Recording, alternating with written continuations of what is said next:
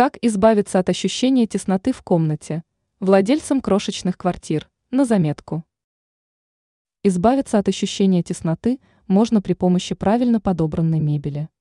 Предметы мебели должны быть окрашены в тон стен, объясняет эксперт сетевого издания «Белновости» дизайнер Юлия Тычина.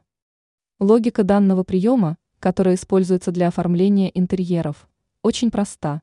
Мебель, которая сливается со стенами – не привлекает внимания и не бросается в глаза. Однако при использовании этой хитрости стоит быть предельно аккуратными, чтобы не растворить в имеющейся обстановке всю мебель, иначе глазу и вовсе не будет за что зацепиться. Вместо того, чтобы нырнуть в монохром с головой, используйте его дозированно. Подходить по цвету к стенам должна только габаритная мебель, такая как, к примеру, шкаф-купе в спальне, который занимает много места. А вот маленькие и легкие предметы интерьера, наоборот, должны привлекать внимание. Это может быть яркое кресло, тумбочка на резных ножках или контрастный торшер. С их помощью вы сможете забыть о реальном размере комнаты. Ранее мы перечислили ошибки в интерьере, которые портят общее впечатление.